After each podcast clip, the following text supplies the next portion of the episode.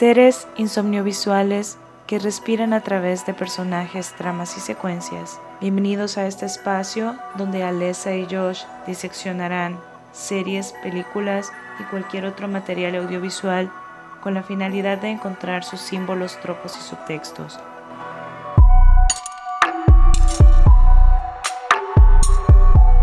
Saludos a todos los seres insomniovisuales que nos escuchan, que se han conectado, que se han enlazado, que se han, han dado play a este capítulo de aquí, su podcast de su casa, Insomniovisuales Podcast. Mi nombre es Josh y conmigo está Alesa, mi co-host. Hola Alesa. Hola a todos, hola Josh.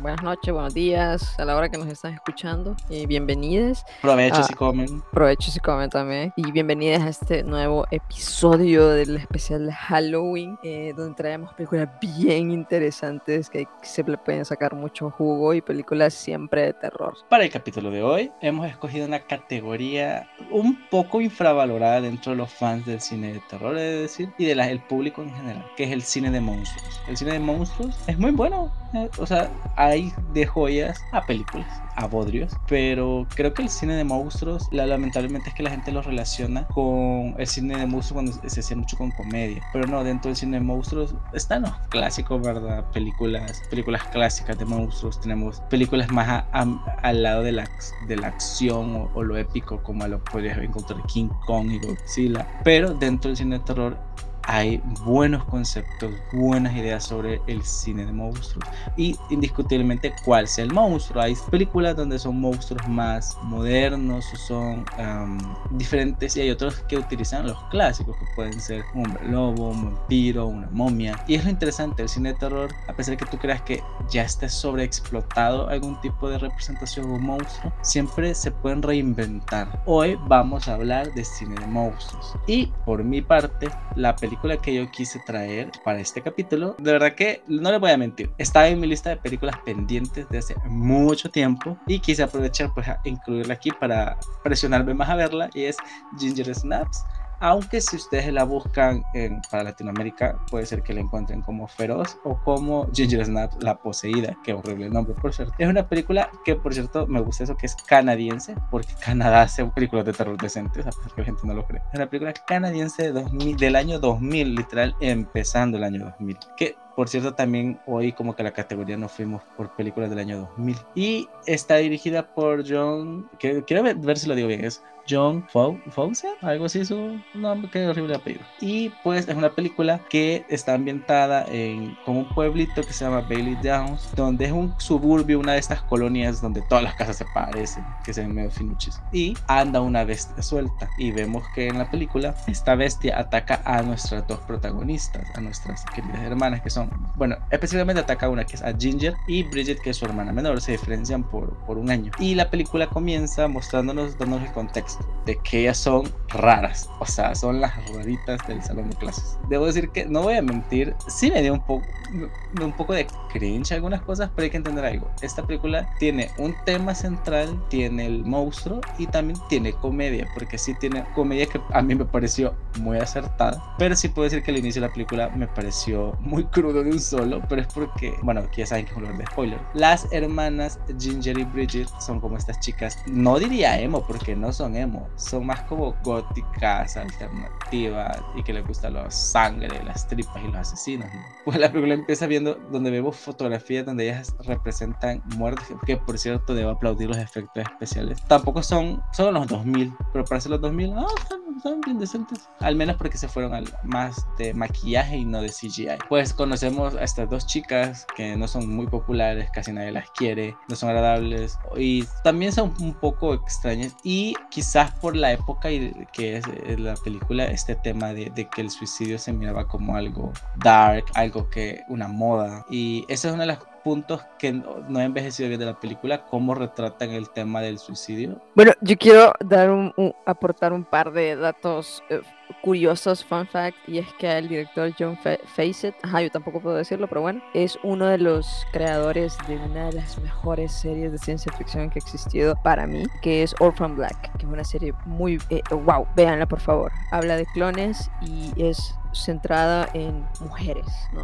Y en la hermandad y en, en, en todo esto del empoderamiento femenino y es queer, ah, es todo esa serie, de verdad, veanla, está en Netflix, así que ahí lo pueden ver. Entonces, yo ya cuando vi su nombre en la dirección me quedé, wow, ok, esto viene con, con un sello de, de, garantía, ¿no? Y no, no decepciona para nada, de verdad. Y una de las protagonistas es Catherine Isabel, que es, yo la conozco por su trabajo en la serie de Hannibal. Véanla también, por favor. Esa serie es excelente. Entonces, hubieron varios factores que yo dije, fueron sorpresa para mí porque yo no sabía nada de la película. Eh, la introducción producciones, o sea, desde, desde que empezas la película ves que en realidad no hay mucho presupuesto y tienes tus colores de, de película de bajo presupuesto de los 2000. Entonces, pero realmente está muy bien hecha y es porque su director, por su trabajo que les acabo de mencionar, es de esas personas que ama la ciencia ficción, ama todo esto de el terror, todo esto geek, ¿no? Todo esto de, de, de monstruos y todo. Y se nota su, devoción y, su cariño al, hacerlo. Y me gusta porque realmente empezamos viendo, pues sí, ¿verdad? El, día a día de, dos adolescentes, de dos chicas que están empezando la, adolescencia y como lo dice su nombre, empiezan a adolecer. Y eso se ve, ¿verdad? En todo, en su humor, en, su, en sus cambios de ánimo.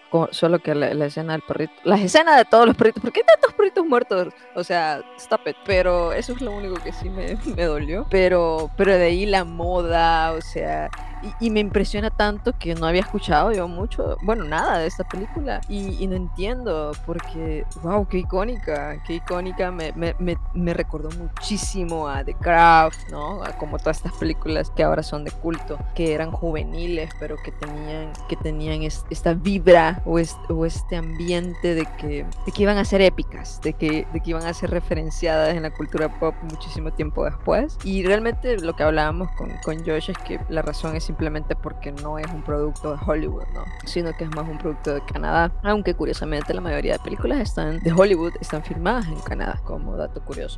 Pero volviendo a la película, la verdad es que me encantaron la, la, las dos eh, hermanas, o sea, llega un punto en el que puedes identificarte mucho porque ya pasaste por eso o porque estás pasando por eso. Entonces, cómo hablan de ciertos temas, eh, cómo se comportan, ¿no? Que qué genial, qué fantasía que te dejen de en las materias para la escuela hacer un photoshoot de asesinato o, o, algo así, ¿verdad? Qué, qué, fantasía yo quisiera. No sé, como que entrada, la dinámica entre las hermanas es súper genial. Ves, ves este apego, ¿no? Ves esta, este lazo súper fuerte que tienen y cómo se cuidan la una de la otra. Y es algo que otra vez apela mucho a mí, ¿no? Desde una hermana menor. Entonces, realmente quieras o no, el cine te mueve por, por las conexiones y, y, y, cómo te identificas por lo que has pasado en tu vida y, y por todos los aspectos ¿no? que te recuerda. Entonces, eso es lo, lo, maravilloso del cine. Entonces, yo toda la película me conecté muchísimo por eso y amo que otra vez, así como hablamos en el episodio pasado de Jennifer's Body,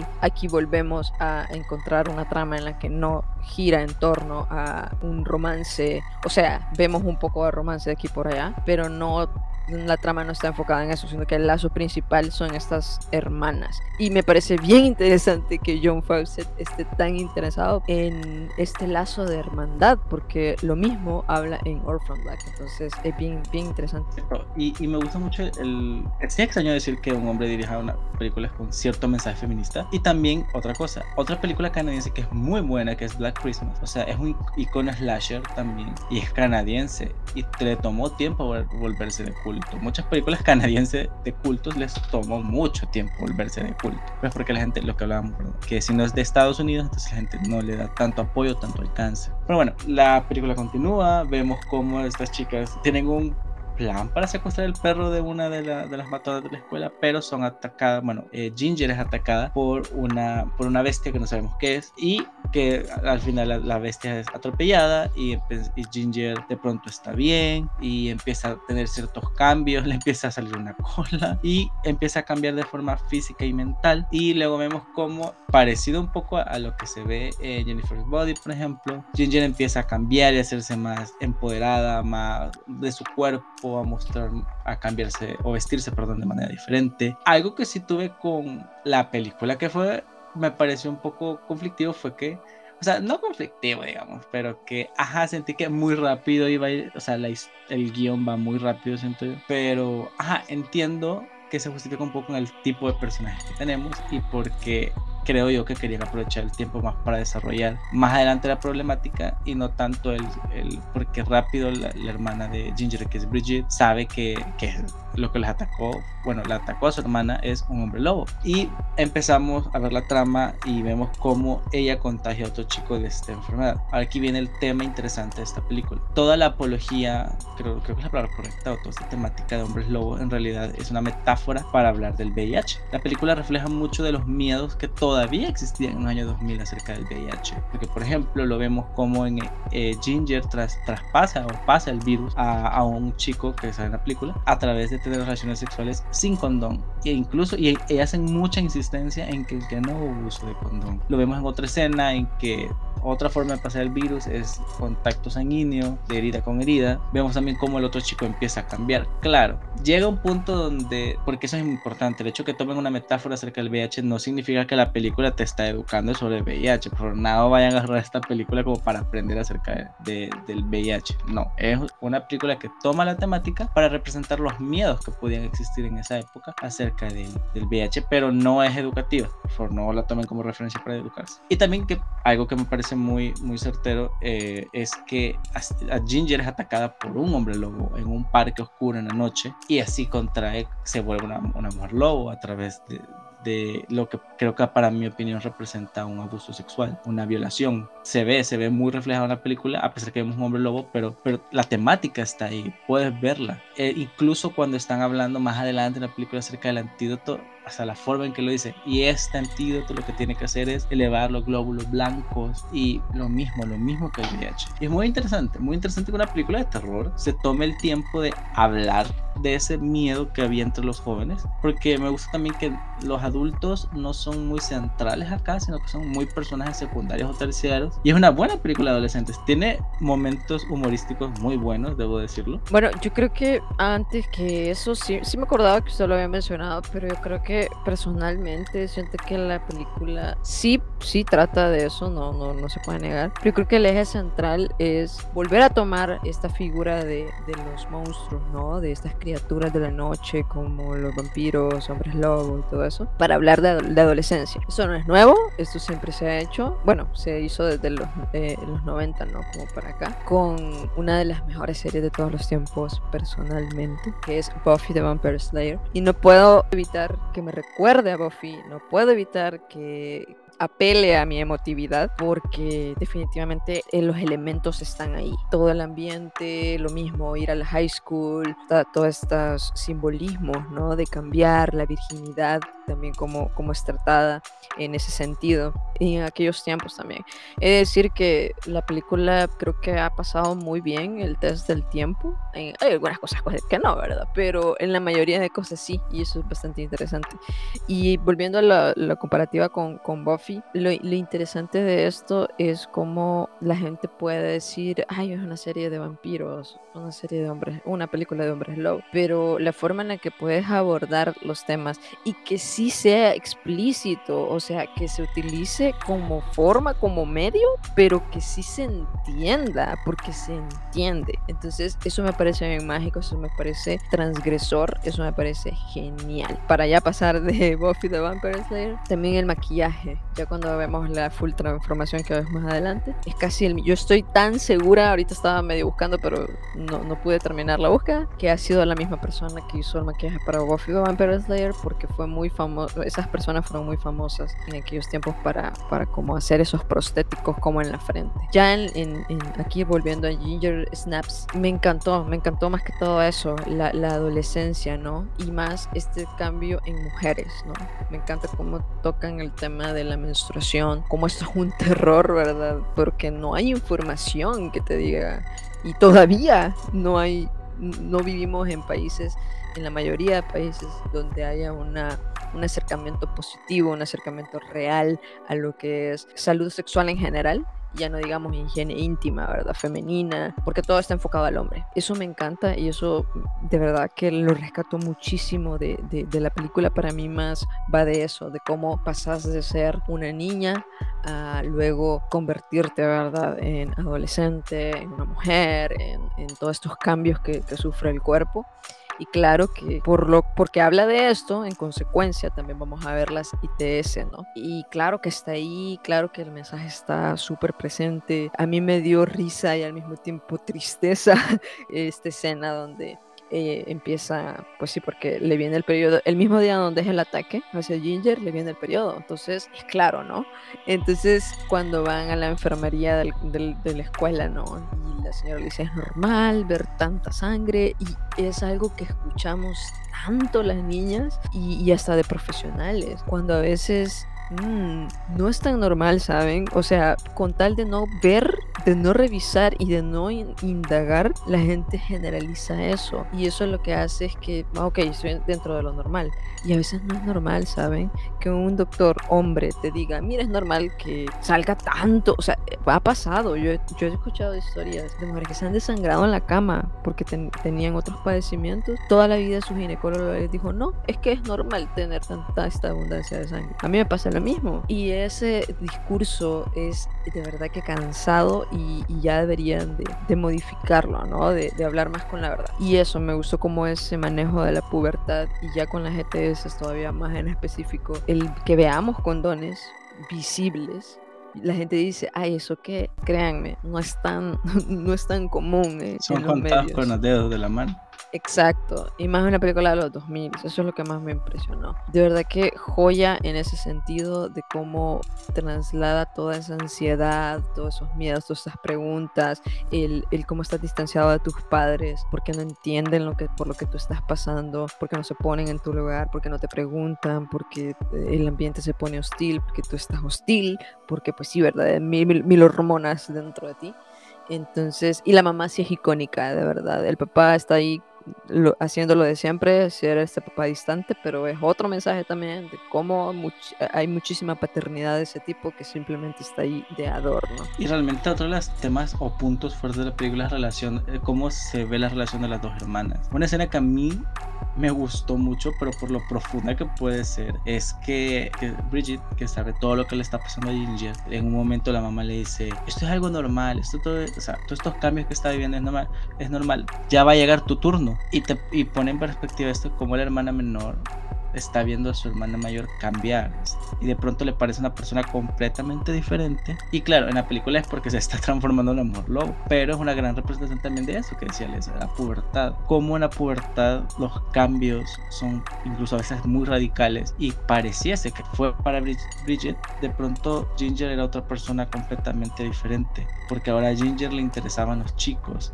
ahora a Ginger le importaba su cuerpo cómo se veía y para ir a ver a otra persona es muy interesante ver eso, ver cómo a veces personas que amamos o queremos por A, B, X, Y, Z, hay muchos motivos por los cuales una persona puede empezar a cambiar y, y cómo también ella trataba de cuidar a su hermana, a pesar que ella era la menor, pero trataba de ver cómo ayudarla, cómo, cómo apoyarla, cómo estar ahí para ella. O sea, vemos como ella es la que le compra sus primeros tampones o la acompaña a comprarlos, como ella está pendiente, ella es la que busca el antídoto. Algo que, que se ve en unos cuantos momentos de la película es que la mamá le cuestiona a ella, bueno, tú siempre haces lo que ella quiere, tú siempre haces todo por ella. Y hay un, no siento que se desarrolle demasiado el conflicto de soy quien soy o siempre he querido, porque le dice en un momento Ginger, le dice a su hermana, tú siempre has querido ser como yo, tú siempre has querido verte como yo o ser yo. Y es interesante porque, bueno, yo personalmente yo tengo una hermana menor también, pero en mi caso siento que es muy diferente porque hemos sido criadas, obviamente yo fui criado bajo las reglas de,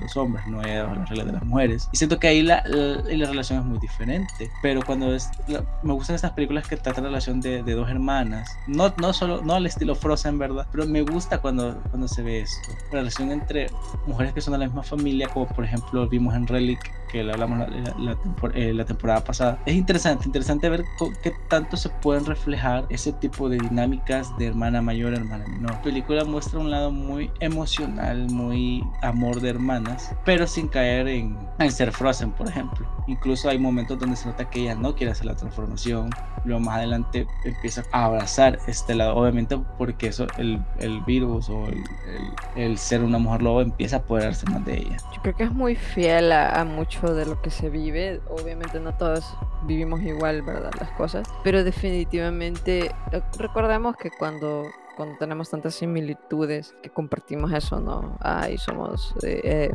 mujeres, por así decirlo, o fuimos criadas así. Pues sí, ¿verdad? Como es el mismo patrón, es el mismo constructo, ¿no? En el que nacemos y todo eso no puede, eh, no podemos negar que empiezan a haber estas las comparaciones, ¿no?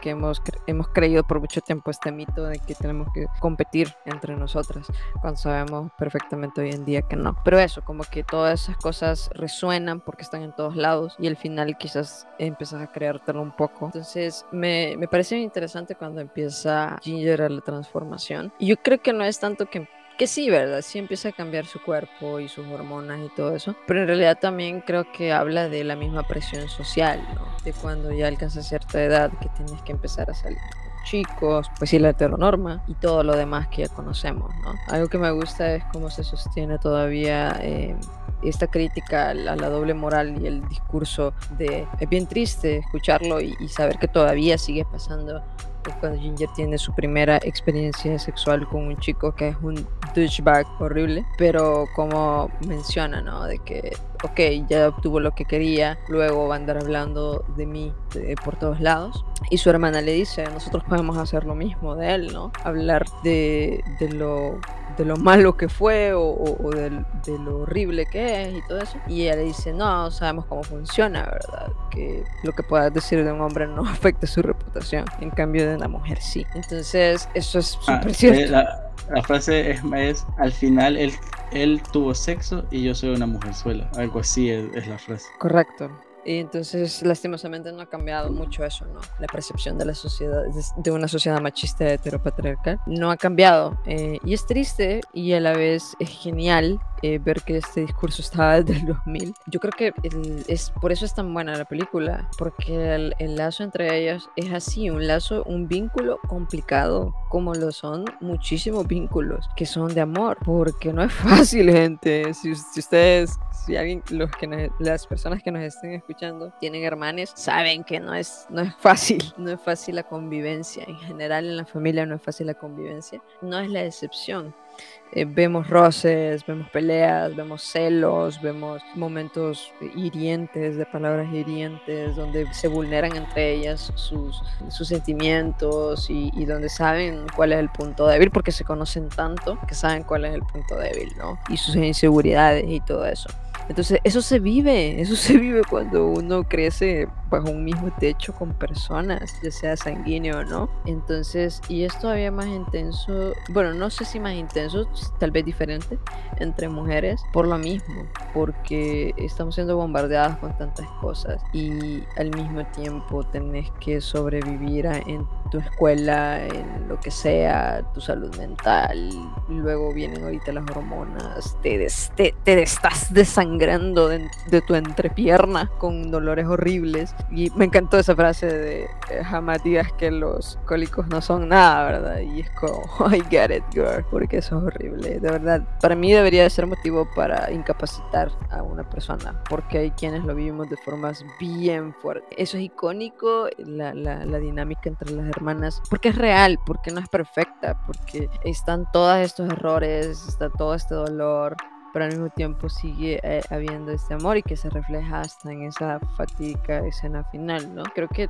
mencionarla eh, individualmente, tanto Bridget, creo que pues sí, al ser la, la, la personalidad más introvertida y hacer la menor creo que se ve bastante todas sus inseguridades. Ginger también, pero es un poquito diferente, y lo, lo muestra de forma diferente y me gustó como, sí está como este tropo, ¿verdad? De la fea y la bonita. En ese sentido, para mí no son feas, pero, pero ustedes me entienden. Creo que tiene un propósito de estar ahí y no, no está utilizado solo para, para el, lo típico, ¿no? De que, tiene que tienen que estar todos estos estereotipos, sino que está por algo ahí. Y otra cosa muy interesante de la película es que fue sí dirigida por el señor John, pero fue escrita por una mujer, por cierto. O sea, el guion está escrito por una mujer que se llama Karen Walton. Que algo que me gusta de esta película y se ve cómo fueron fieles a ese mensaje. Pero Karen Walton es una escritora de, de guiones para varias películas y series. Y ella le preocupaba cuando John la buscó y le dijo, hey, mira, tengo esta idea, que hagamos algo por aquí, por allá.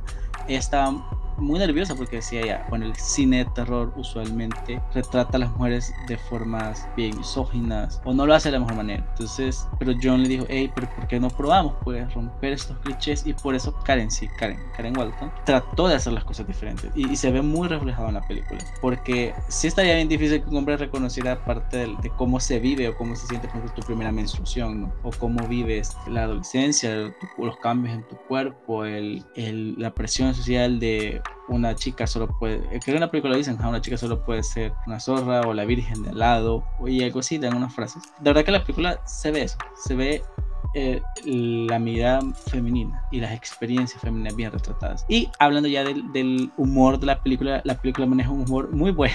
A mí yo me reí en varios momentos. Uno de mis momentos favoritos es cuando esta matona de la escuela están peleando en la cocina y al final la, se muere por accidente. Y la mamá, de verdad que la mamá de las chicas es un gozo. La señora hasta empieza a ser cómplice del crimen. Y de verdad que el humor de la película es muy bueno. Siento que... y siento que es un humor bien pensado porque no vi chistes de peso, no vi chistes racistas, no vi o no sentí chistes misóginos. O sea, no es un humor básico, barato, no lo es. Está más pensado a pesar que la película no tiene, o sea, no, su principal línea no es el, el, humor per se, pero tiene momentos muy buenos y también eso es algo muy personal. A veces también había cosas que siento que la película da risa de forma involuntaria o al menos las actuaciones de la de Brigitte, la chica que se Brigitte, a veces, a veces su cara me decía, yo sentía que Kristen Stewart al haber visto esta película y se inspiró en Brigitte para hacer su personaje en Crepúsculo, porque por rato yo sentía que estaba viendo algo bien similar, a pesar que Kristen Stewart me cae bien. Ajá, por rato sentía como, ¿es esto Crepúsculo? Pero de, por lo demás. Sí, no, bueno, el, humor es, es muy bueno. Está como este humor, más, más que humor, lo diría como este sarcasmo tan marcado en, más por la edad que, que tienen las personas que son eh, el, típico, ¿no? ¿Verdad? Ay, arruinas mi vida, el típico, todas esas frases, ¿no? Que salen como en la adolescencia, cuando los padres te están tocando los nervios. Entonces, yo creo que sí, me, encantó más como esta, eh, e, este humor más acercado a la, a la ironía, más eh, acercado a, a, eso, ¿no? Como que, ah, estás pasando de todo, ya, estás harta de todo. Y, y estás diciendo, pues sí, ¿no? Cosas como, ay, maldita sociedad, no, no, no me gusta nadie, prefiero morir antes de, de estar con algún chico. Me gusta el, arco de, muchas personas en, la película y uno de esos es el de la mamá. Cómo empieza siendo esta mamá delusional, o sea, que no sabe ni qué está pasando en su casa, que, que verdad no, no se interesa pues en, en ver o tal vez sí, pero de una forma bien general, ¿verdad? Como típica persona de suburbios o, o, de clase media baja, que pues sí, no tiene tanto tiempo para, para, hablar de sentimientos, sino que es como más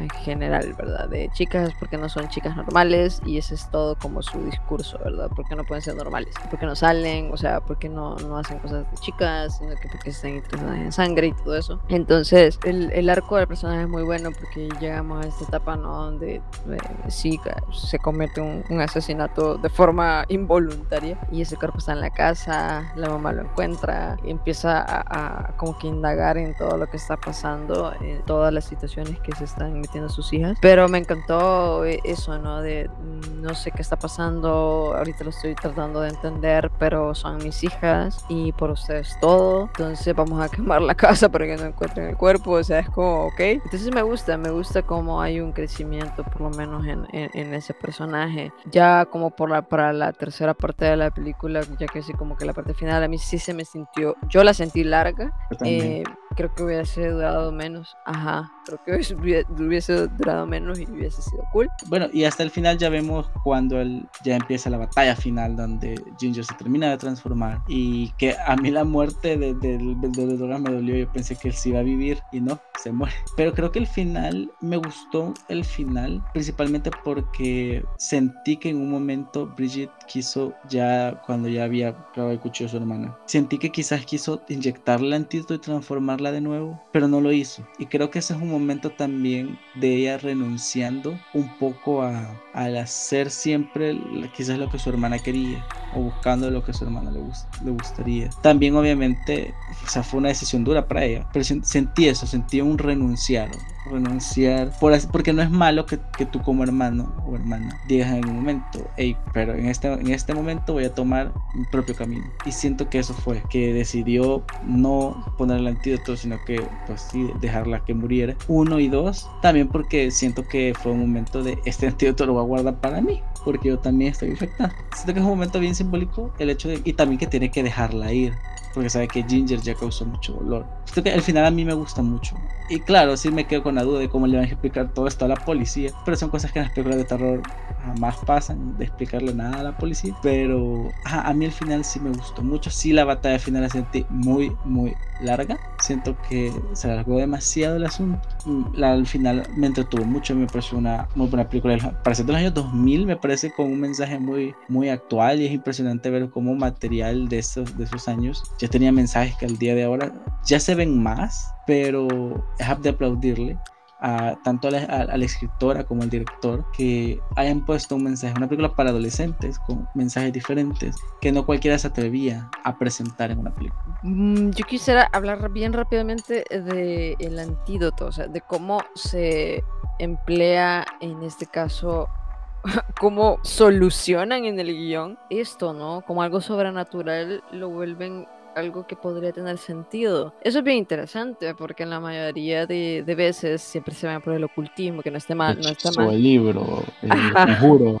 Ajá, entonces me gusta que lo primero que piensan tanto Bridget como el chico es en ciencia. Entonces claro, es una alusión a lo que hablábamos de ITS, de VIH-Sida y todo eso. Y, eso me, dio una gran sorpresa, una muy grata sorpresa, ¿no? De cómo tratar las cosas desde, una perspectiva más o menos científica, ¿verdad? Tampoco, pues sí, ¿verdad? Eh, yo no, no somos científicos para saber, pero de una forma que, pues sí, podría verse verosímil. El lobo está muy bien hecho, es un animatronic por ratos, por ratos vemos CGI, pero, pero creo que la mayoría. Y también era una persona como con un disfraz también a veces. Ok, entonces se ve, o sea, se ve por, por la época y también por porque se ve, pero se ve muy bien, o sea, se ve muy muy bien. Creo que no lo tenían completo porque no lo logramos ver del todo, pero se entiende esos, esos animatronics y esos prostéticos y todo eso. Sí, porque caro. Según vi, les dieron menos de 5 millones para hacer una película. Yo sé que para nosotros los pobres, menos de 5 millones ya nos parece mucho, pero en el mundo del, del cine eso es una miseria. Sí, no, por, por, muchísimas cosas. Entonces sí, realmente es poco presupuesto. Entonces, me encantan las decisiones de dejar prostéticos de la loba. Eh, bueno, primero el lobo y después la loba se ven súper bien.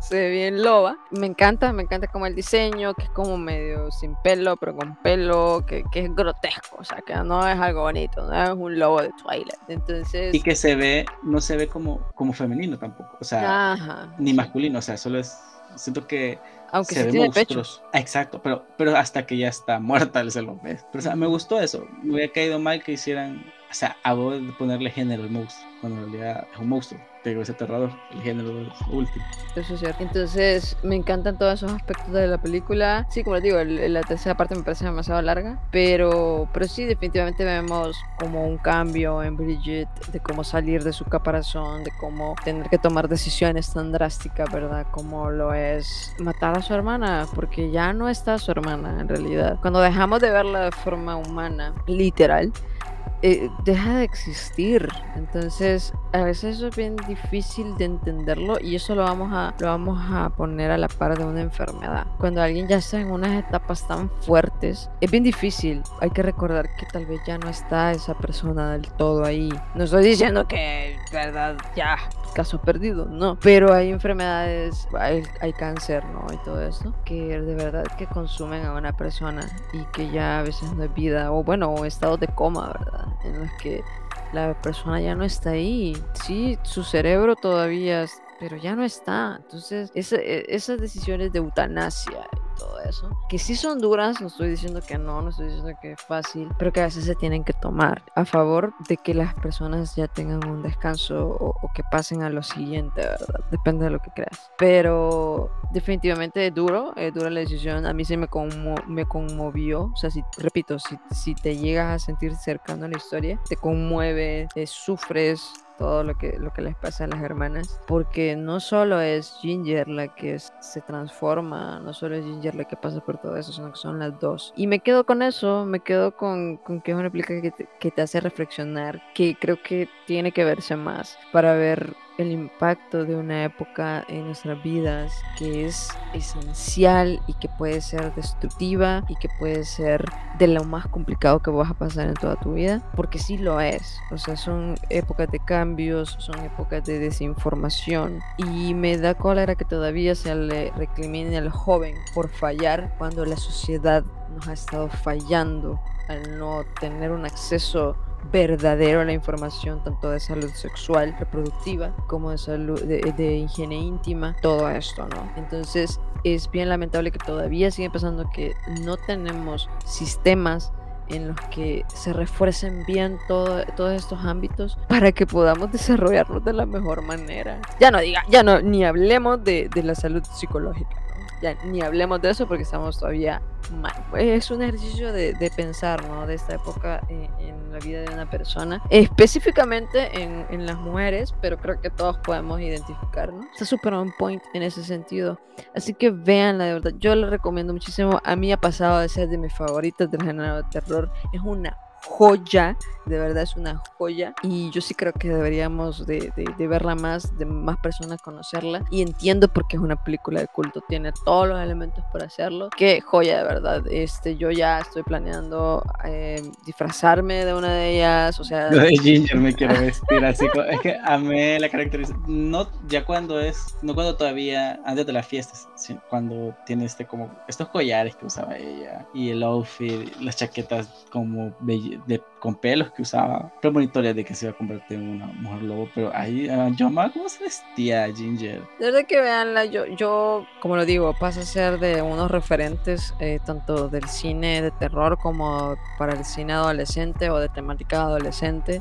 De verdad, véanla. Es, es que es entretenida, es entretenida. Es como, te da aires un poquito como de Mingers, un poquito de aire de eh, Jennifer's Body de verdad que vale, vale mucho la pena. Les debo decirles dónde pueden verla porque yo solo sabía que estaba disponible en ciertas páginas que ustedes ya saben cuáles son. Les diremos los nombres. de Bueno, la película que traje a la mesa en esta ocasión es una de mis películas favoritas. Yo sé que siempre digo eso, pero es que hay tanto buen cine, la verdad, y buenas historias y buenas series. Esta definitivamente es una de mis películas favoritas de todos los tiempos, así de exagerado. No solo de, terror, sino que en general, y no solo de, de, de vampiros o, de monstruos, sino que en general. Y esta es Let the Right One In.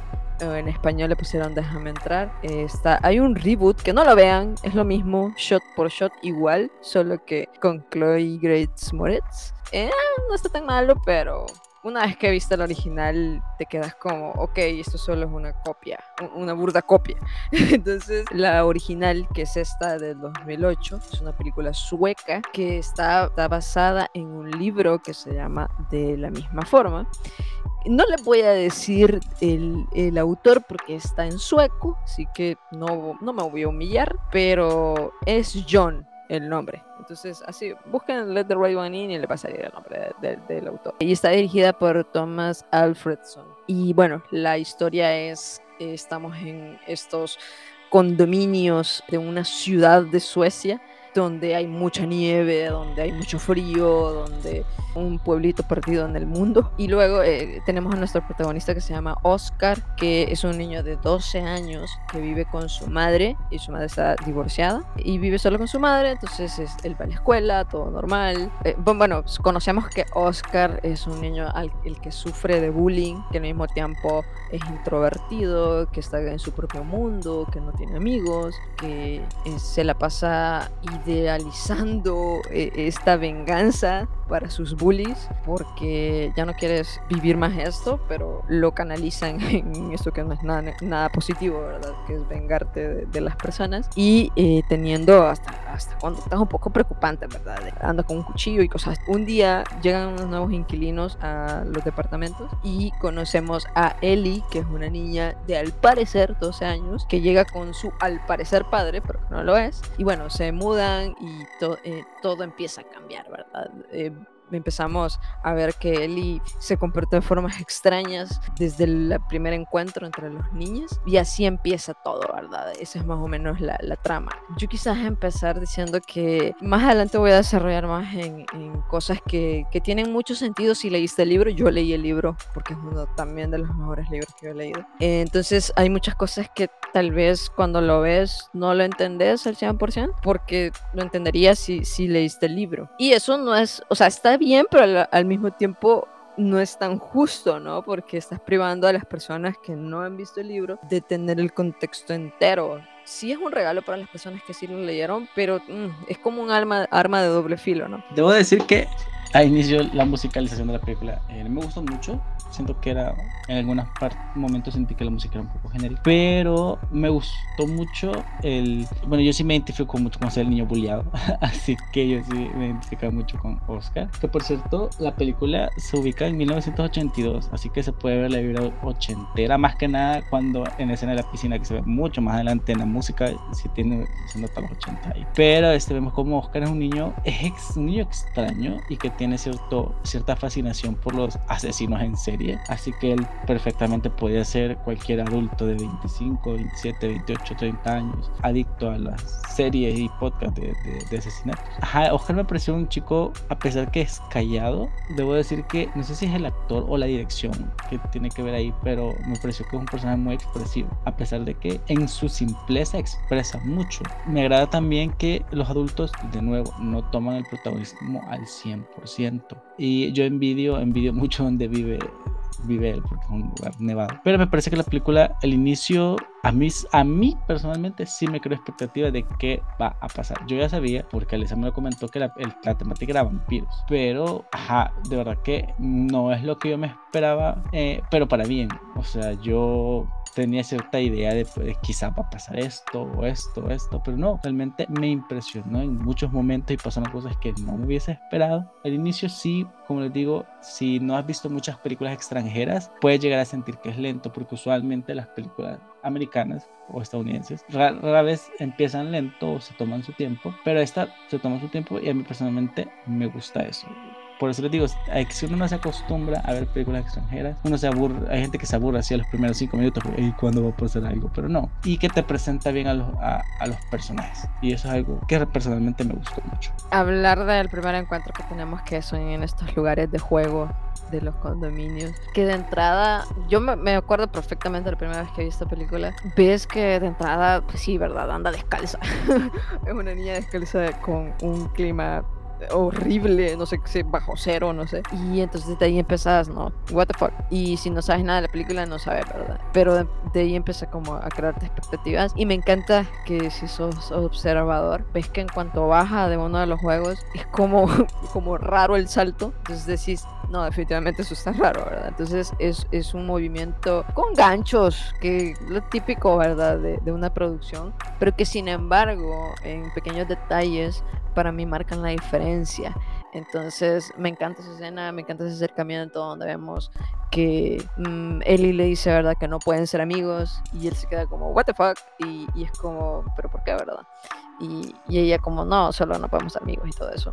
Eh, vemos que Oscar estaba jugando con, con, un cubo de Rubik, que por aquellas épocas eran súper, súper conocidas y estaban como que súper de moda. Luego volvieron, pero... Y siempre como que vuelven, ¿verdad? los cubos de Rubik. Y es importante hablar del cubo de Rubik porque más adelante tiene ahí más importancia. Pero de entrada vemos esta dinámica que que hay una alerta, ¿verdad? De que Ellie no es una niña, eh, Ellie realmente es una vampira.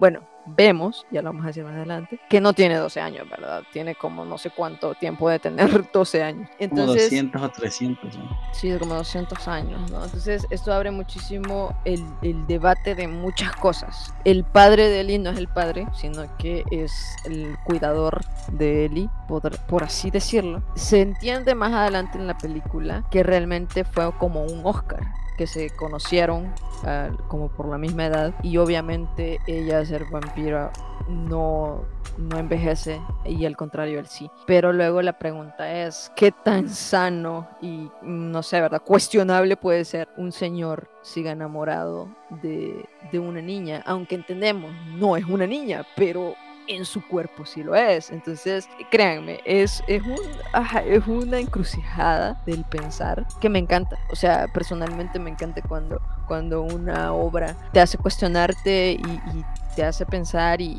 te hace analizar. Obviamente siempre en cualquiera de los escenarios no es correcto. Entonces vemos los conflictos que hay en la vida de Oscar, de cómo está planeando dejar de ser buleada y cómo eh, Ellie empieza a interesarse en, en, Oscar. Ellie en cierta medida, y es lo que a mí me parece más extraño el personaje, porque se supone que tenía años de existir, pero hay cosas que le parecen nuevas o que no conoce. Pero también entiendo porque entiendo que obviamente de día duerme porque el sol le quema y que solo sale de noche. Entonces, pero sí me impresiona que alguien que tiene años de existencia, siempre hay como una limitante dentro de su, no sé si forma de pensar o su mente, o su memoria tal vez, pero me gusta la dinámica que tiene. Oscar incluso al inicio se parece como impresionado de que le esté hablando una chica, para lo que sus ojos es una niña. le, a él le parece demasiado impresionante. Ellie perfectamente puede haberse comido a Oscar, pero no, uh, pero no lo hizo. Hay algo que le da, no sé si la palabra es ternura, le da... Um, paz, le da, ve algo en Oscar. Y, eso se ve bonito principalmente cuando eres eh, en tu infancia, has sido una persona boleada o así. Sentir que alguien realmente te está viendo y no te estaba juzgando. Es bonito. Además, Oscar, a pesar de que sí tiene su lado bien oscuro el personaje, porque a busca, obviamente, la violencia puede llevar a otras personas a volverse violentas también. Y el bullying que vive le, le, lleva a pensar que la solución es sacar una navaja y, y cortarlos, un cuchillo y, y vengarse. Pero tiene el valor de hacerlo. Me gusta mucho también cada vez que aparece Ellie, por ejemplo, que no está usando suéter, por ejemplo, que siempre se mantiene en eso de que no se ve viva, viva y con energía, sino que entendés que es algo extraño. No está usando suéter en medio de la gran tormenta de nieve, aunque sí me pregunto cómo hicieron, si de verdad la actriz la pusieron así o, no. Te la venden como una historia, para mí es como una historia de amistad y bien bonito, pero a mí me gustó mucho cómo interactuaba y cómo de cierta medida influyeron en la vida de la, de la otra persona. Sí, es una relación, es un vínculo, ¿no? Definitivamente es un vínculo muy fuerte, por así decirlo. Y aquí es donde vamos a ir entrando más y, más en materia. Lo que me encanta de la película en general es cómo habla de eso, de cómo ser un outcast, de cómo ser una persona que no encaja, de cómo ser una persona que, pues sí, ¿verdad? Socialmente no encontrás cómo hacerlo, cómo relacionarte y aboga a, a estas personas que estamos al fondo de, del salón, ¿verdad? Para no ser vistos, para no, para que personas que estamos más interesados en leer un libro o en cosas más extrañas, ¿verdad? Como estar obsesionado con, con los recortes de asesinos seriales y cosas así. Uno se puede sentir representado si has pasado más o menos por eso, de cómo no ser esa persona que encaja rápido en, en una sociedad, ¿verdad? Es interesante cómo vemos que, que Oscar tiene bien limitada esta comunicación con su madre debido a que está divorciado con su padre, su padre parece ser que es otra paternidad ausente y que piense que con un, fin de semana con su hijo ya va a poder tener un lazo sostenible, ¿verdad? O una eh, buena comunicación y todo eso, cuando sabemos que no, no es así. Vemos como hay una negligencia eh, por parte de la madre, pero no porque quiera, sino porque tiene que trabajar, porque tiene que hacer cosas. Sin embargo, si es una madre que se ve que quiere a su hija, no, no están como en sus manos. Llegamos a ver momentos muy fuertes de verdad de bullying y de cómo el, el acoso escolar de verdad es, es, un tema fuerte, es un tema que todavía sigue presente, es un tema que, que no se habla como de tanta seriedad. Y yo entiendo que quizás por ser un país como El Salvador no podamos ver un bullying así como el que presentan otros países, pero créanme, existe. Tal vez aquí es un poco más psicológico o es un bullying un poco más de forma no tan explícita, aunque sí a Ajá, cabal, de forma verbal, pero, pero existen. Cuando vemos que más adelante en la película empezamos a ver que sí, ¿verdad? empiezan a tener estos acercamientos, estas como minicitas, por así decirlo, donde es interesante ver cómo cuando prueba un dulce eh, lo vomita Eli porque no puede ingerir otra cosa que no sea sangre como conocemos, pero que hasta el momento, ¿no? Y algo bien tierno es como esa escena, ¿no? Cuando, cuando Oscar se siente mal por haberla como enfermado, ¿no? Y que le dice lo siento y, le abraza. Y, y, desde ahí como empiezan a construir esta... Es como un ambiente bien que no quiero decirlo romántico porque son niñas, ¿verdad? O sea, no, no son adultos, pero sí hay un, un, vínculo ahí bastante fuerte, bastante bonito, que luego pues, ya vamos a poder debatir si es o no, como decíamos, tanto con la relación de su cuidador como en la relación de Ellie y, y Oscar, ¿no? Que tan válido es que un niño de 13 años esté con una persona que no tiene 13 años. Entonces, eh, ahí es como también para pensar. Pues la forma en que se va la, la, la, segunda trama, la de los adultos, como buscando el misterio quién mató a fulano y no sé qué. Está ahí bien, aunque siento que sale sobrando. Personalmente, cuando salía toda esta trama de los adultos y los que estaban investigando eh, o que les es que de verdad las personas me parecieron un poco molestos y como que toda esa trama siento que sale sobrando. Entonces, todas esas partes siento que pueden haberse omitido un poco y creo que porque al final me importaba más, más lo que estaba pasando con Oscar y él y Ellie. También entiendo a Oscar, Oscar se siente solo en el mundo, Oscar eh, se siente que no encaja. Encontrar una persona que se le acercó, le habló y le prestó atención es algo que, wow, a él le, le, impresiona y, y, se siente especial. Y por eso es que él siento que sigue buscando a él y, hace todo esto por. Y, y también entiendo que se siente eso de, ¿será esta mi única oportunidad de convivir con alguien? Sea, vamos a aprovecharle y ser la mejor versión de persona o amable que puedo ser. Eh, sí debo decir que el CGI de los gatos no es el mejor del mundo y es una película de 2008, pero entiendo que en otros países que no sean Estados Unidos es más difícil conseguir haga estos efectos especiales. Lo único y que es una escena que a mí me, y le comentaba a Lesa, me pareció como mmm, choices, es la escena cuando Eli llega, se quita la ropa y se acuesta en la misma cama que Oscar. Entiendo que, o sea, bueno, espero yo vea que los niños no estuvieran en ese momento, niñas en ese momento no estuvieran, no estuvieran realmente desnudos, pero sí fue un momento como de, mmm, siento que es una, otra escena que siento que puede sobrar o se pudo haber hecho de otra manera sin necesidad del desnudo para que funcionara. Bueno, la trama de, de, esos adultos, ¿verdad? Para mí sí es importante porque creo que te están mostrando cómo son las reglas de este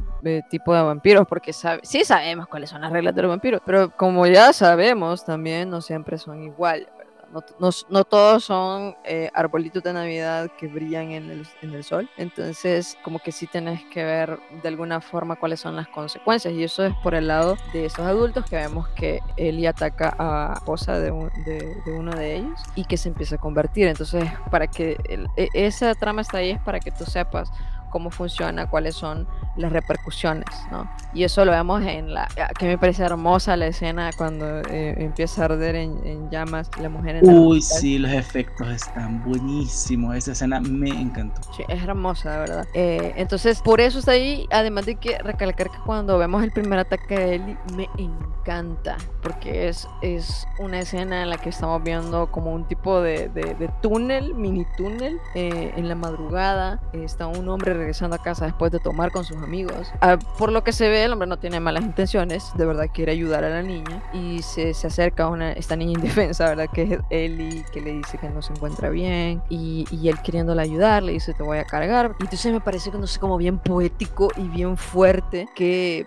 pues sí, es que, es que los niños por eso es que son tomados en, en, en el género de terror. Pues sí, ¿no? Como algo tan fuerte de ver eh, siendo poseído, siendo, eh, siendo esta criatura, este monstruo, esta criatura infernal. Es bien fuerte porque pues sí, es un contraste, ¿no? De una imagen inocente a, a esta de depredadores, de, de monstruos, de personas, de, de, niñas poseídos. Entonces, esa escena cuando, cuando se supone que él está ayudando a ella y al final ella termina atacándolo y matándolo, que vemos que todavía termina con el cuello porque si no solo lo iba a convertir. No sé, esa escena toda la vida me, me encanta y me fascina por todas estas cosas eh, implicadas, ¿no? El ponerte a pensar de que eh, es una niña, pero que no, ¿verdad? No es una niña. Y bueno, ya, ya más adelante que empezamos a ver que, que sí, eh, Eli no puede pasar tanto tiempo sin, sin beber sangre porque empieza a deteriorarse.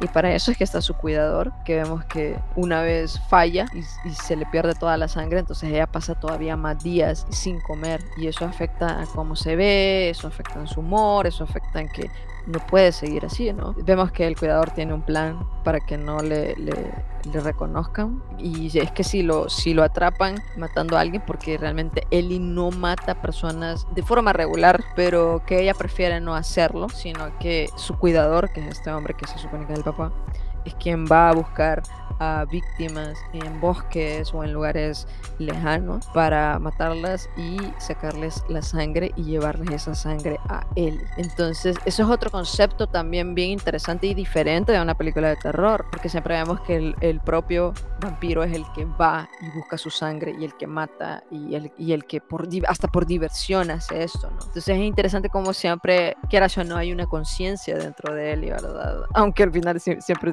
siguen muriendo estas personas. La escena de los desnudos, cuando yo lo dice así, suena fuerte, gente, si no la han visto, no es que se le vea, o sea, más adelante si hay una escena, ya la vamos a hablar, pero en esa escena cuando los dos están en, en una cama, él está viendo hacia la pared y ella acaba de, de matar a alguien, ¿no? Tiene sangre en, en ella y todo eso. Entonces ella dice, me voy a quitar toda la ropa y voy a entrar eh, contigo en la cama, ¿verdad? Y él toda la, en toda la escena nunca la ve. Y nunca vemos el cuerpo de él hasta una escena más adelante que vamos a hablar, pero que sí tiene un propósito. Dos desnudos están ahí por estar ahí. Y ahí es donde tenemos otra de las escenas más hermosas, que es cuando, cuando Oscar, bueno, Oscar le dice, ahora está fría y todo eso, ¿verdad? Y entonces vemos que no hay nada sexual en la escena. No hay en ningún momento algo sexual, porque son niños. Entonces sí hay como esto de, ok, esto está pasando, ¿verdad? What the fuck? Pero no vemos que nunca haya como esto carnal y, o sea, que sería fuera de lugar, ¿no?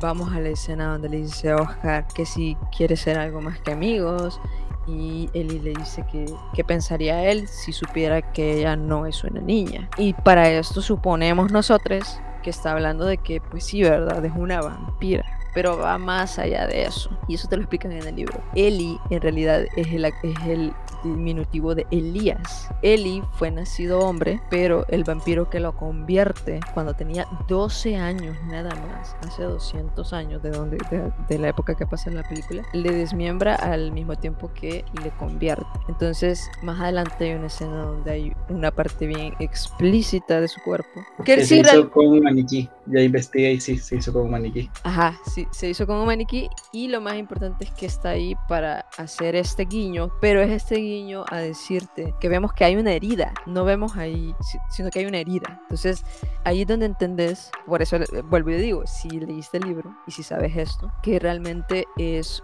podríamos decir que es un personaje trans, de alguna manera, involuntariamente, ¿verdad? Y habla también de abuso, ¿no? De abuso porque el vampiro que abusa de Elías lo desmiembra. Y eso es bien interesante, como porque toma este significado de esta escena. Oscar, ¿qué pensarías si yo no soy un, o sea, una niña como tú lo piensas que, que soy, ¿no? Sino que está hablando todavía de que es una persona trans, que es una persona, y, y más que ser una persona trans, una persona que fue eh, convertida, que, que fue hecha de esta manera, no por su voluntad, sino que por un abuso o por una violación, básicamente. Entonces eso es como bien fuerte. Sí, además hay otra escena que a mí me encantó super full, porque según el mito de los vampiros, los vampiros no pueden entrar a una casa si no les dejan entrar, y de ahí viene el nombre de, la, de la, novela y, y, de la película. Pero me parece muy buena la escena donde Oscar, de cierta manera, hace que Ellie entre, y Ellie empieza a sangrar de todos los agujeros posibles que pueda tener en su cuerpo,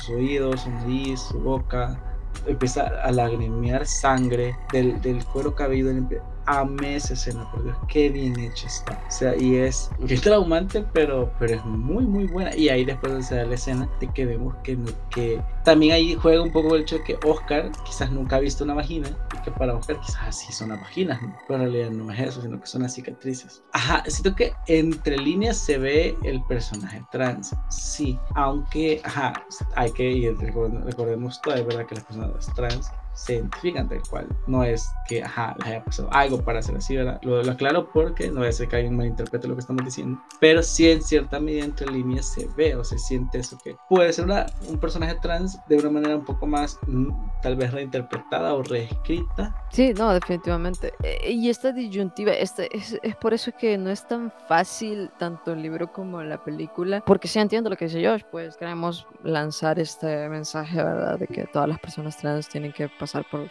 por cosas traumáticas, sino que no, para nada, es más un, cómo te identificas y todo eso. Y, y luego vemos como este ciclo de, de abuso y de, y, y, de, y de cómo se repite lastimosamente, como sabemos en la realidad también. Elias ser una persona abusada. Creo que se replica un poco cuando pasa esto que les comentaba, ¿no? Que conoce a, su cuidador, quizás se, se, se, pone explícito que a su edad, en el libro ponen que también como a una pequeña edad, y crece con él, pero él sigue creciendo. Pero él sigue enamorado de ella.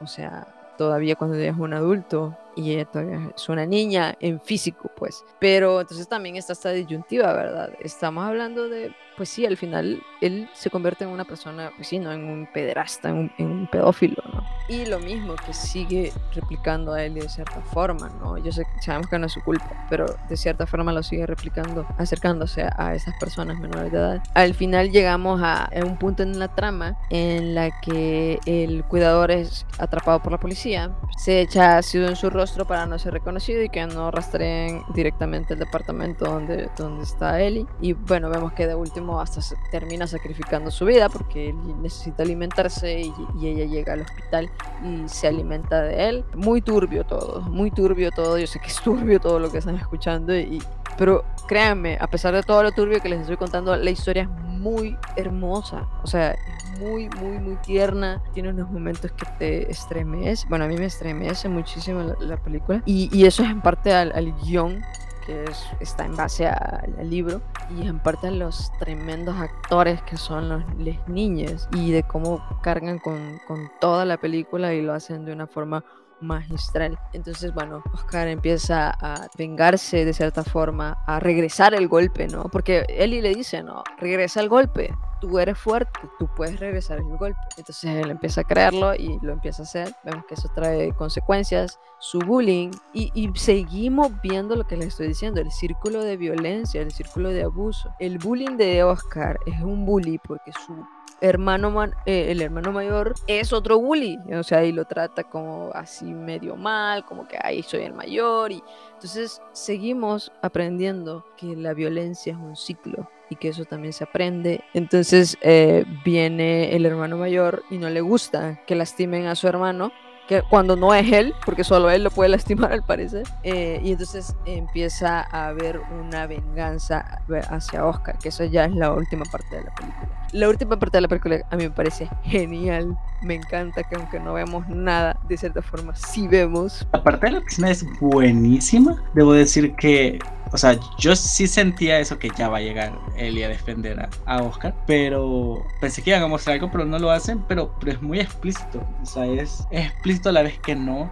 Además, ay, la, yo cuando Oscar se pone a llorar, porque me extraña a Eli, ay, a mí me da sentimiento. Eli representó la primera vez que Oscar quizás conectaba con alguien, eh, viendo a su papá que es un alcohólico y que con razón su mamá se divorció de él y que es un gran ausente, su mamá también que hace lo que puede, pero tampoco pues, es suficiente el, esfuerzo que está haciendo. Entonces eh, es triste ver cuando se tiene que despedir, se tiene que ir, pero amo cómo regresa por, por él.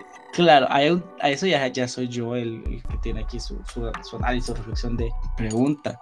Esa es mi pregunta que hago si alguien que está escuchando esto ya vio la película. ¿Sienten que Ellie es una buena persona o no? En el aspecto de, de verdad, yo me lo pregunté en un punto, ¿de verdad quiere a Oscar o solo necesita a alguien para maestrarlo para que sea su siguiente cuidador? Yo me hice esa pregunta, o sea, quiero creer que sí hay cariño de verdad, pero sabemos que, pues porque literalmente cuando empezó a hablar con Oscar, era, su cuidador ya estaba, ya le, le, prohibía salir, por ejemplo. Incluso le dijo, no quiero que veas a ese niño. Entonces, ajá, sí me crea esa pregunta de, ¿será que Eli sí le quiere o solo está preparando a su siguiente cuidador? Quiero creer que sí, que sí hay afecto. Pero si no fuese así, sino que de verdad también estuve manipulando, también sería genial. O sea, en el aspecto de que crea un, no un villano, pero sí, porque hay que aceptarlo, él es más lista. Bueno, él es más lista que, que Oscar.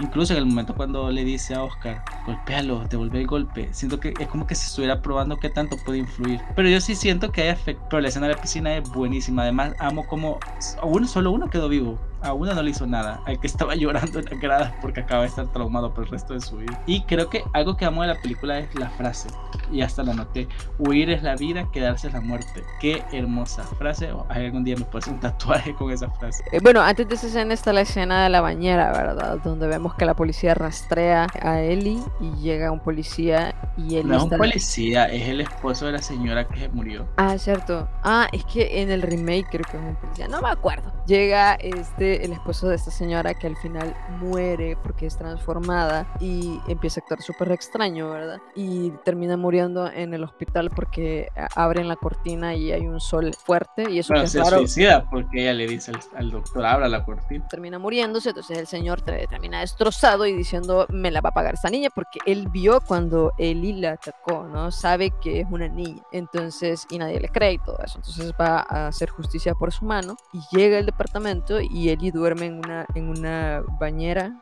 tapada y entonces y es en el día, ¿no? Es cuando está descansando porque no puede salir ni nada. Y eso me gusta porque es bien limitante. Realmente un, un vampiro bien limitante, ¿no? Durante el día. Viene, llega y al parecer va, va a matarla, pero en eso eh, aparece Oscar. Y Oscar ahí tiene, es donde puede decidir si es que va a dejar que los seres humanos atrapen a este vampiro, que termine todo esto, o si opta por, por esto, ¿no? Por su vínculo con Ellie y lo que implica es que este humano va a tener que morir.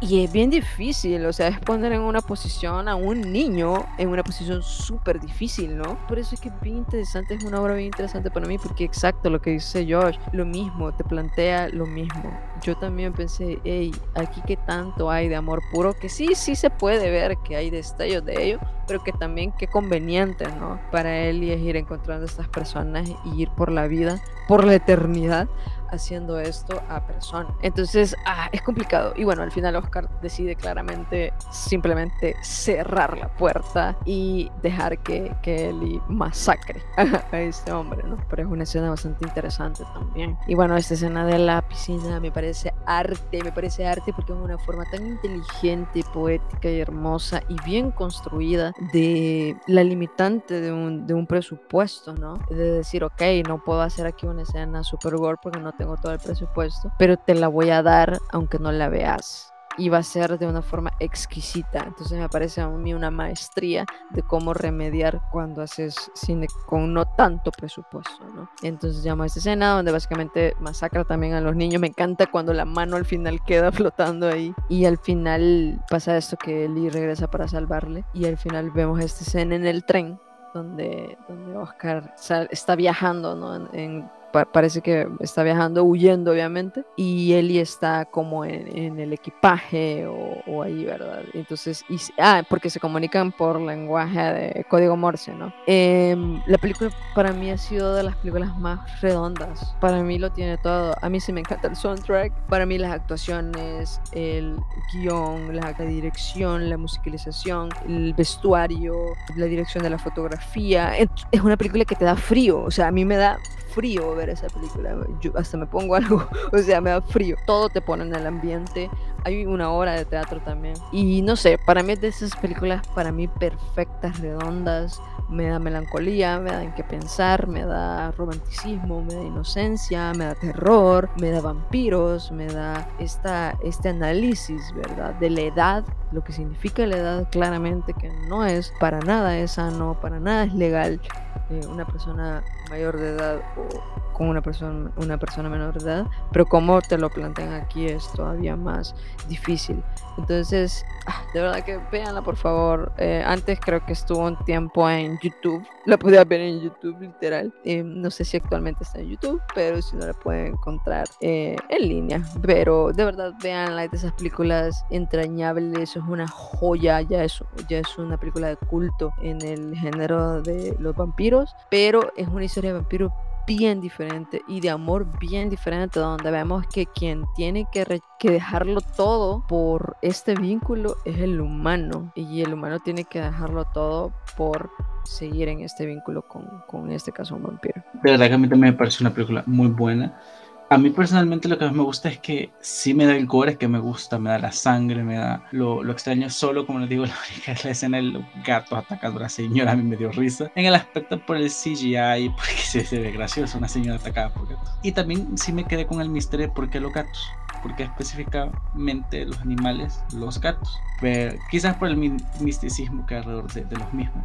Pero la película es muy buena, es entretenida. A mí sí me va a quedar en la memoria la escena de cómo se ve su cuidador cuando ya se echó el ácido y vemos esta cara deforme, súper grotesca. Es que es hermosamente grotesco. La volvería a ver la mostraría a otras personas porque es entretenida, vale la pena y más que nada porque se siente diferente, se siente fresco, se siente un giro al mismo tema de los vampiros. Dios, veanla de verdad y así hemos llegado al final de este episodio, no sin antes llegar a nuestro apartado de recomendación o de recomendación. Y bueno, mi recomendación siempre en la línea del terror va a ser un cómic que a la vez también es una película, que de verdad es de las películas de terror de vampiros, ah, otra de las películas de terror de vampiros que me parece ay, fascinante, hermosa y perfecta, casi que perfecta también, y es 30 Days of Night, 30 días de oscuridad, así se llama en español, y es una, una novela gráfica que al mismo tiempo que luego fue que luego fue adaptada a una película que se llama igual, que es de 2007, todo el 2000 si se fijan, bueno, es buenísima. ¿Qué pasa en la trama? En un pueblito, en un pueblito, no, en una ciudad de Alaska, en, en una ciudad de Alaska que donde durante una época del año pasa 30 días que no sale el sol, por lo mismo, ¿verdad? De que son, son lugares fríos y todo eso. Y bueno, ¿verdad? ¿Qué, qué escenario más perfecto para una pandilla de vampiros y para llegar y, y destazar a todo el pueblo que ese, ¿verdad? Que no van a tener sol durante 30 días.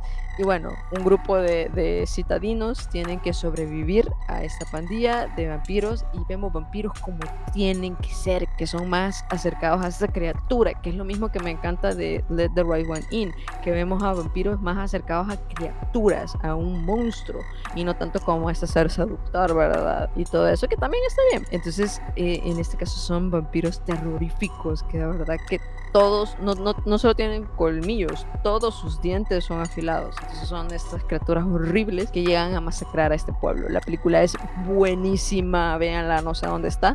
Y yo creo que deben de, debe estar en alguno de estos servicios de streaming.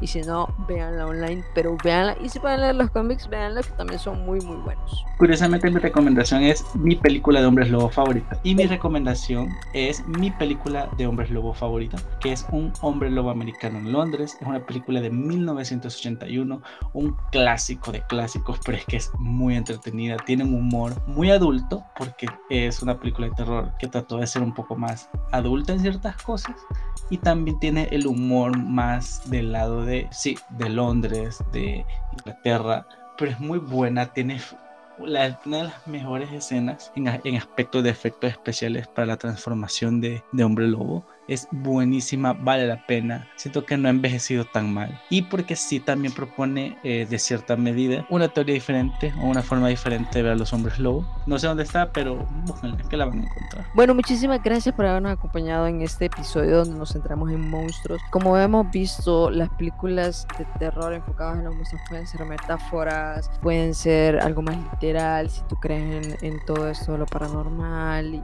y de criaturas y todo eso, que todavía hay como como, que te ponen que pensar, ¿verdad? Que los vampiros sí existen, fíjense, los vampiros es un, una especie de murciélago que se llama vampiro, o sea, eh, nombre, vampir, algo así se llama. Entonces sí existe, pero ajá, no es como lo pensaban. Eh, entonces de verdad vean eh, estas películas que en realidad hay unas que son de culto porque quedaron para la historia. Drácula, Frankenstein, que tiene un mensaje bastante interesante también. Todas esas películas de monstruos, véanlas, disfrútenlas, analicémoslas. Ah, escrita por Mary Shelley, una mujer que las mujeres siempre han sido lo primero en todo. Así que bueno, muchísimas gracias por, por habernos escuchado. Sin más, bueno, nuestras redes, síganos en Instagram como Insomnia Visuales Podcast. A mí me pueden seguir como arroba lesacerna-bajo con C, Cerna con C. Y ahí estoy también. A veces hago mi sección de películas rápidas en historia, en historias de, Instagram. Pero bueno, ahí no me pueden seguir. Pueden seguirme en Instagram como arroba Josh-cat99. Y recuerden seguir a mi organización como arroba espacios SB. Y también compartan, mándenos, escríbanos. De verdad que siente bonito cuando alguien nos escribe y nos dice, ay, yo escucho su podcast de verdad que se siente bien bonito. Este, eso y de verdad recordarles que vean el cine de terror, vean películas de terror de todo tipo, clase A, clase B, de cultos, de las más raras que puedan ver. Porque es la gracia del cine de terror. El cine de terror o se toma en serio o no se toma en serio, pero la gracia es divertirse, es hablar, es a te, tener miedo, sentir asco, ver cosas grotescas. El cine de terror se presta para todo tipo de sentimientos. Así que eso, y gracias, gracias por escucharnos. Y nos vemos la siguiente semana acá en Insomnio Visuales Podcast. Bye. Bye.